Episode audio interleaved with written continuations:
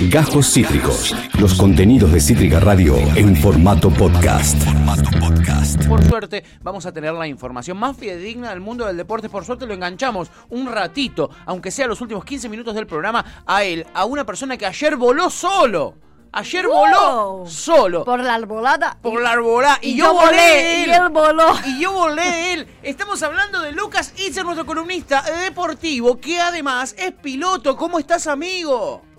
¿Cómo anda Tuti, Pato? Muy Oli. buenos días todavía, porque tarde no son. ¿Cómo anda? ¿Cómo les Buenos días. Muy bien, amigo. Felicitaciones. ¿Por dónde volaste? Muchas gracias, muchas gracias. Eh, fui a la zona de Lobos, pero obviamente para llegar a Lobos tenés que at- atravesar otros lugares, ¿no? Como Sí. General Las Heras, por ejemplo, Yeah. Merlo. Eh, así que, Epa. pero bueno, el, el- el vuelo solo se desarrolló en, en el aeródromo de Lobos con una particularidad. A ver. que En la, en la- en la- en la previa, ¿no? Eh, pues no es que llegué y de, de inmediato volé solo, hubo como una, una entrada en calor antes para ver, para tantear el terreno. Sí. Y en esa tanteada de terreno, eh, Lobos es característico por el lanzamiento en paracaídas. Entonces, mientras estaba haciendo mi maniobra de aproximación, había gente cayendo No. al lado mío. No, no. Así que una, una linda imagen, una linda imagen. Bueno, estaban a una distancia segura, ¿no? Me imagino, Eh, claro. cuando, cuando estoy llegando, el- el- había un avión que me informa por radio, mirá que estoy tirando gente en paracaídas. Eh, y, y bueno, en una de las maniobras de aproximación estaban los, los señores cayendo ahí del, del cielo con, eh, con ese paracaídas de color, que por suerte eh, tienen colores de- de llamativos para que los veas. Para que los están ahí vea. cayendo, ¿no? Ca- Qué distinto es el tránsito aéreo, ¿no? Tenés que andar preocupándote porque que cae gente de punta de- de- el- del cielo, ¿no, amigo? Es tremendo. ¿Y cómo fue esa experiencia de volar vos solito con el avión este, después de tanta práctica, amigo, y de tanto simulador y de tantas de esas cosas? ¿Es fidedigna la sensación del simulador a la posta? Sí, sabes que sí, es, es muy fidedigna y creo que es una de las cosas que más te ayuda, ¿no? El, el simulador es una de las cosas que más te terminan ayudando porque terminás absorbiendo ciertas maniobras, ciertos movimientos eh, físicos, pero que los vas asociando en tu cabeza Sí. gracias al simulador, ¿no? Pues entonces cuando vos Ah. vas ahí es más o menos repetición de lo que vos tenés que hacer. Después te puede salir un poco mejor un poco peor. ¿Cuál es la Claro. diferencia? Las condiciones climáticas. eh, Claro. el- el- el- la vibración que el avión hace de por sí y, y- y la sensación, la fuerza G, es decir, Uh. eh, la, la presión en los oídos, que aunque parezca que no, se siente mucho. Sí. Eh, si bien no, no vuelo tan alto, se siente. Sí. Eh, entonces, esa es la diferencia. Pero después es, es prácticamente, no quiero decir todo lo mismo, pero sí tenés una gran fidelidad porque si el avión tiene que aterrizar a una velocidad, vos en el simulador lo aterrizas a la misma velocidad. Claro. Eh, entonces, eh, eh, instrumentalmente lo que vos ves con tus ojos es prácticamente lo mismo. Después cambia la sensación, cambian las sensibilidades. No es lo mismo poner potencia en un simulador que poner potencia en un avión real. ¿no? No, Esa es la, la claro. diferencia a grandes rasgos que tenés. Pero en definitiva el simulador ayuda, ayuda mucho. Y bueno, una experiencia hermosa, ¿no? Por momentos era como que miraba y, y no caía en que al lado mío no había nadie. Claro, boludo. que si te mandas una cagada, te hacen el horno, boludo. Claro, sí, sí, sí. total, Tremendo. totalmente.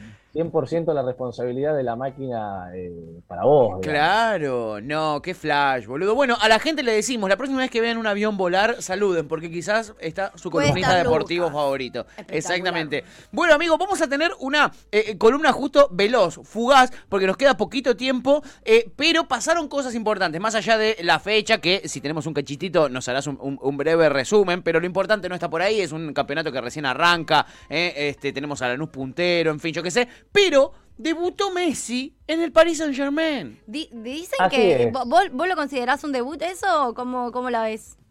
Eh, sí, Tuti, es un debut, es un debut total, totalmente. Es debut. el, el defensor de Messi. Y ella es más picante, Ay, o sea, Dios. qué ganas de ser Ay, picante que tiene. No es, por, no es por defender a Messi, es un debut. Entró y Ah. jugó. Es verdad, loco, técnicamente es un verdad, debut. Es verdad, es verdad, perdón. Técnicamente es un tienen razón, debut. tienen Después podemos razón. discutir si, si, si fue el mejor debut o el, o el peor o, o- o un debut y ya. Eh, fue un debut. Me Eh, gusta. Bueno. ¿Qué, tipo mesurado que es, eh? Me gusta, me gusta, me gusta. Bueno, Lucky, lo cierto es que jugó 20 minutos, ¿no? ¿Jugó? ¿Cuánto jugó? Sí, aproximadamente media horita, porque si Ah. sumamos que creo que el árbitro le dio unos 5 o 6 minutos de tiempo adicional y Messi entró a los 65, más o menos una media, media horita. Sí. Eh, sí, 30 minutos más o menos fue lo que jugó Leo Messi, que entró por Neymar, Neymar Jr. Una situación media rara porque como que salía Neymar, después parecía que salía Di María, finalmente fue el 10 el que salió, que es difícil, ¿no? Lo decían los relatores. Sí. Eh, Son todos y 10. le quiero dar- Sí, no, y aparte, es, qué difícil, salió el 10 y, y entró Neymar, ¿no? Yo le quiero atribuir esto a lo- a los relatores de, ese partido, Sí. pero eh, lo, lo quiero tomar como base porque es cierto, digo, eh, es difícil decir salió el 10 Neymar y entró Messi, ¿no? Claro. Es complicado, uno está acostumbrado a que Messi era sinónimo de 10 y de hecho qué difícil ahora para los periodistas que tengan, eh, sobre todo los de eh, la gráfica, que tengan que usar sinónimos de vez en cuando para no decir Messi, Messi, Messi todo el tiempo eh, y que tengan que usar frases como el 30. El ¿no? 30. Cuando uno estaba acostumbrado a que Messi era sinónimo de 10. Entonces, para no repetir Messi, uno usaba Lío, Leo, el capitán, La pulga. La pulga, el Sí. Mesías, Ankara, como se dice ahora. Y ahora no le puedes decir más el 10, le tenés que decir No. el 30, porque el 10 es Neymar quien salió a los 65 minutos reemplazado por nada más y nada menos que un tal Lionel Messi, que entró en, en un ambiente que es, es genial, lo vi varias veces el video, Sí. porque me gusta ver esa repetición, como todo el estadio del Rennes estaba en silencio y una fracción ahí casi tirada a una izquierda en el córner básicamente, Sí. eh, empieza a, a- a festejar, a gritar como loco, eh, como si fuese que estaban ganando el partido, que si bien lo estaban ganando, no estaban festejando que estaban ganando el partido, sino que estaban eh, festejando que lo tenían a Messi Claro. y ellos no. Me parece que, que es más el alarde de, ja, mirá el que tengo, Sí. y mirá el que va a entrar para mí y vos no lo tenés. Al ¿no? pedo Lo- igual, lo- ¿no? lo El famoso mirá de quién te burlaste, Sí, ¿no? sí. Eh, eh, Por lo que hizo, ah, igual medio al pedo. Deja de bardearlo a Messi, loco, no se puede. Mentira, estoy jodiendo los Córtenle Yo lo re-. Hagan no, algo. Yo lo requiero a No me- Messi. no me parece un, un mal debut y está, está bueno, está bueno jugar con esto, Tuti, pero eh, eh, algunos han dicho esto y, y Sí. lo que quiero remarcar es que Messi no juega hace más de un mes y medio. No, Claro, no, y no. se comió unas vacaciones divinas, no, te digo, aguante ¿eh? Messi, aguante Messi. Estuvo comiendo asado. Complicadas. A ver, Sí. vamos, vamos a repasar cuándo fue la última vez que Messi tocó una pelota. La última vez que Messi tocó una pelota fue el día 10 de julio en la ciudad de Río de Janeiro, en el estadio Maracaná. ¿Cuándo? Cuando Argentina le ganó 1 a 0 con gol de Fidel María Con Messi haciendo nada, pero no importa. Otra vez lo a Messi, viejo loco, no se puede. Eh, bueno, es muy difícil, así es muy difícil. Es muy difícil, no, así Es muy dice. difícil. es muy Así uno no difícil. puede hacer su profesión, no puede hacer su trabajo. Perdón, Luqui. perdón, estoy picante envalentonada. Sí, es tremendo Sí, esto, sí. es tremendo. Pero no creo que sea algo de hoy, Tuti, nomás. No, no, no, no, no, no, pero hoy, pero hoy. Mirá cómo te sacó la ficha. hoy Hace un mes que nuestro columnista de deporte ya te resacó la ficha y dice, no creo que sea algo de hoy. Pero esto, hoy estoy particularmente. eh, Picante. Picante. Sí. No, va- va- vamos a explicar, vamos a Dale. explicar el, el debut de Messi. Y la realidad es que Messi entró después de más de un mes y medio sin tocar una pelota, bueno, no sin tocar, pero oficialmente sin entrar a una cancha. Sí. Eh, y, y creo que, a ver, tampoco digo, era un partido que ya estaba 2 a 0, que ya estaba liquidado, eh, donde ya las energías de tu compañero no son las mismas para acompañarte, porque ya tenían un desgaste de una hora y un poquitito más de partido jugado, neto. Eh, entonces Messi se encuentra en sus primeros 30 minutos de juego, después de un mes y medio, en un partido que ya prácticamente estaba cerrado y que encima las pocas veces que lo tocó, hay que decirlo, muchachos, vean las patadas que le pegaron a Messi. No eran, no eran un- un- una forma de anularlo, eran patadas, o sea, eran directamente patadas. A veces uno está acostumbrado a que en la selección argentina lo, lo castigan bastante. Sí. Pero normalmente cuando vos lo mirás son jugadas que intentan sacarle la pelota, por lo menos. Acá no había ninguna intención No. de sacarle la pelota. Era, te pego, te pego, no me gusta que estés acá, que te hubieses quedado en Barcelona y te lo voy a hacer sentir que te hubieses quedado en Barcelona. De hecho, hay, hay una cara, un gesto cuando termina el partido como de fastidio de Messi. Creo que es su espíritu competitivo, decir, bueno, fue el debut, pero obviamente él, él habrá soñado con hacer eh, a por lo menos un gol o una asistencia. Ya en algún momento casi se da en un muy buen pase que le da por la derecha a Mbappé. Mbappé después retrocede, lo va a buscar de vuelta a Messi. Pero ahí es donde se nota el estado físico de Messi y, y este Messi medio que estamos diciendo. Sí. Mbappé trata de conectar con Messi, le tira una pelota a un vacío que normalmente Messi, cuando está en eh, óptimo en condiciones, eh, aparece por ese hueco. Claro. Y ahora se quedó atrás de los defensores, se quedó más o menos a la altura del punto penal cuando podría haberse acercado un poco más al área chica. En este caso no lo hizo ¿por qué? porque físicamente no está en condiciones como Mm. para tener esos flotes. Claro. Eh, la buena noticia que tenemos relacionada al debut de Messi es que sumó sus primeros 30 minutos y no va a llegar eh, tan fuera de estado para la triple fecha de eliminatorias que tenemos a continuación, ya en poquititos días. ¿Y eso, eso cómo es, amigo? Porque también decían por ahí que la UEFA no quería eh, eh, soltar a los, a, a- a los jugadores argentinos que están allá para la fecha FIFA. eh, y los jugadores parece que se plantaron, ¿no? ¿Cómo, cómo es eso y contra, contra quién jugamos? ¿Cuándo es? mm, Vamos a explicar el contexto de Sí. esto, Pato. Primero, tenemos que saber que tuvimos un año de pandemia donde hubo muchas fechas de eliminatorias que no se jugaron. Sí, ¿sí? es cierto. Eh, por otro lado, hay países como España e Inglaterra que todavía mantienen eh, cuarentena estricta para eh, personas, porque en definitiva son personas, en este caso no, no como futbolistas, sino como ciudadanos, que viajen a determinados países donde se considera que la situación del coronavirus es crítica. Sí. Uno de esos países es Argentina, es Venezuela, ¿no? Lugares, Brasil, lugares a donde Argentina va a tener que ir durante esta triple fecha de eliminatorias. Entonces, lo que le habían dicho es, perfecto, ustedes vayan, pero si van,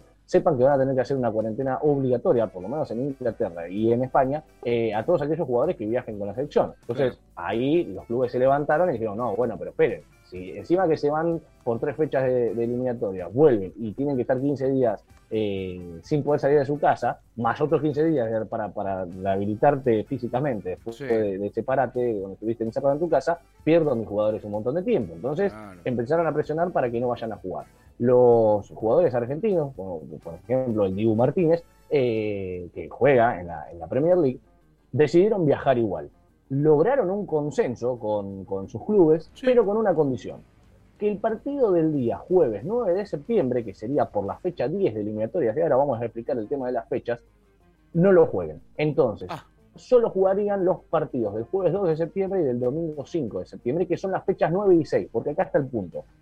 ¿Por qué hay una triple fecha de eliminatorias, Tuti Pato? Porque eh, recordemos que como el año pasado tuvimos pandemia, hay fechas que no se jugaron. Claro, Entonces, se están el recuperando. Mundial falta menos de un año, ¿cuánto? Claro. Un poquitito más, empieza Sí. en noviembre del año que viene. Entonces, hay que adelantar partidos que quedaron atrasados.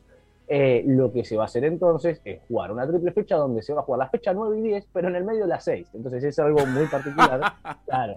De hecho, cuando vos mirás el calendario, uno dice, bueno, pero ¿cómo triple fecha? Si la, la 9 y la 10 se juegan ahora. ¿Y la pero 6? la- la- y la- claro, y la 11, ¿cuándo sería? no? Si son 3, no sería 9, 10 y 11, no, porque entre la 9 y la 10 se va a jugar la 6. Es algo, creo que totalmente inédito en la historia del fútbol, que primero Sí. se juega una fecha y después eh, un- una más para atrás. Una fecha retroactiva. Sí, una fecha retroactiva, una bizarreada Entonces, total. ¿Cómo quedaría el calendario? Sí. Argentina va entonces a enfrentar a Venezuela en Venezuela. ¿sí? Esto hay que decirlo. De hecho, ya hay varios jugadores que han llegado, como por ejemplo Papu Gómez, Rodrigo Ah, de. Paul, eh, toda la, la- bueno, eh, Emi, Emi Buendía, Sí. Lo Celso, eh, Liu Martínez, viajaron en un mismo avión ¿sí? privado ya directamente a Venezuela, que es donde la Argentina va a estar enfrentando a la Vino Tinto el día jueves eh, 2 de septiembre, Pato Tuti. Perfecto. Eh, por otro lado, tres días después, el domingo 5 de septiembre, así que vamos a tener, eh, ya este jueves tenemos partido de la selección. El domingo, Sí. eh, en vez de ver a Boquita, en vez de ver al Rojo, en vez de ver a Racing, en vez de ver al Ciclón, Sí. nos vamos a ver a la selección argentina. ¿Por qué? Porque viaja a Sao Paulo y enfrenta a la Verde Amarela, No. revancha del partido eh, final de la Copa América. Ojo con este dato que te voy a dar, y hay buenas noticias. A Porque no solo venimos con el, el millón de que les ganamos la final de la Copa América, Sí. sino que además que pasó con eh, Emi Buendía, con el Diego Martínez, con Gio Lo Celso y todos los jugadores argentinos que juegan en la Premier, Sí. eh, no sucedió en Brasil. ¿Qué significa? Que hay jugadores de la verde amarela Sí. que decidieron no viajar. Es decir, Piqué, Ah, qué pecho Brasil, frío decidió que no son. No te no lo puedo creer. ¿sí? Entonces, ¿cuáles son estos jugadores? Y fíjense, presten atención porque es muy importante aprovechar esta ventaja que vamos a tener. Claro. No va a estar Alison Becker, el arquero. Sí. ¿sí? Eh, tampoco va a estar Edson Moraes, eh, jugadores del Liverpool, jugadores Sí. del Manchester City. Son todos jugadores de primera línea en la selección eh, brasileña y, por supuesto, también en la Premier League. No va a estar Thiago Silva, Uh, no va a estar. Fabinho, no va a estar Fred, no va a estar Rafinha, Sí, no va a estar, y acá vienen otros nombres pesados, no va a estar Firmino, sí. no va a estar Gabriel Jesús. Y y el que más me gusta que no esté es Richarlison. Oh, golazo. Richarlison, Golazo. es un golazo. Golazo. buenísimo, porque se va a quedar con la, la, la, la vena ahí que va a seguir sin revancha el pobre Richarlison, que bastante, bastante tocadito quedó. Te Eh, recabió, bastante- Richarlison, te redolió que te ganemos la copa. ¿Y el último partido contra quién es, amigo? El último partido es con Bolivia eh, en el Monumental. Acá, ¿sí? Y ahí es donde supuestamente se va a hacer, digo supuestamente, porque no sabemos, falta muy poquito. En la teoría va a haber 30% de aforo con Sí. PCR negativo Sí. eh, y creo que tenés que tener por lo menos una dosis de eh, vacunación. Entonces, atentos a este dato. Argentina ahí perdería a gran parte de sus jugadores de la Premier League. Es decir, por ejemplo, no podría estar el Dibu Martínez, no podría estar Giolo Chelsea, etcétera, etcétera. Bien. Pero la ventaja es que jugás contra un rival menor. Entonces, en los dos partidos más complicados en primera instancia, porque Venezuela ya es difícil, la Sí. Pinto ya hace muy fuerte de local. Sí. Eh, Brasil, que lo tenés de visitante, pero eh, tiene una, una falta de jugadores de primera línea muy importante. Sí. Vos contra Brasil vas a ir contra- con todas tus figuras, ya habiendo jugado un partido, entonces ya venís con rodaje. Eh, y un Brasil, que si bien va a estar de local, no va a tener a, a sus principales figuras. Y después, cuando vos podrías llegar a perder gran parte de tu, de tu plantel, eh, o al menos los de primera línea, en el caso de la albiceleste, Sí. vas a enfrentarte a Bolivia, un rival menor y encima en condición de local. Por lo tanto, yo creo y me arriesgo a decir que Sí. Está en condiciones de estos tres partidos sumar los nueve puntos disponibles. Vamos. Me parece que eh, estamos en condiciones de sumar los nueve puntos si analizamos el- este viento de cola que yo estoy describiendo. Tal Después, cual, amigo. Cuando uno tiene hay que ver si aprovecha ¿no? el envión, pero en principio hay un viento de cola y creo que la selección argentina tiene que aprovechar no solo el envión de la Copa América, sino el bajón que está teniendo Brasil a nivel convocatoria por esto que estamos explicando recién del Sin problema con la duda. Sin duda, amigo, pinta muy bien. Entonces, la mano una fecha FIFA que va a estar este jueves, otra el domingo y otra la siguiente semana. ¿eh? Este, con Argentina con eh, su plantel completo, excepto con la última fecha contra Bolivia, que es un rival de menor categoría y que encima lo jugaremos de local. Después hablamos también de Messi debutando en el PSG, ya tirando pases con Kylian Mbappé, ¿eh? este, eh, sustituyendo a Neymar. En fin, toda la actualidad deportiva eh, con el señor Lucas Itzer, el eh, columnista volador, le vamos a decir así. Luqui, amigo, eh, mil gracias. eh, te mandamos un abrazo Aguante enorme.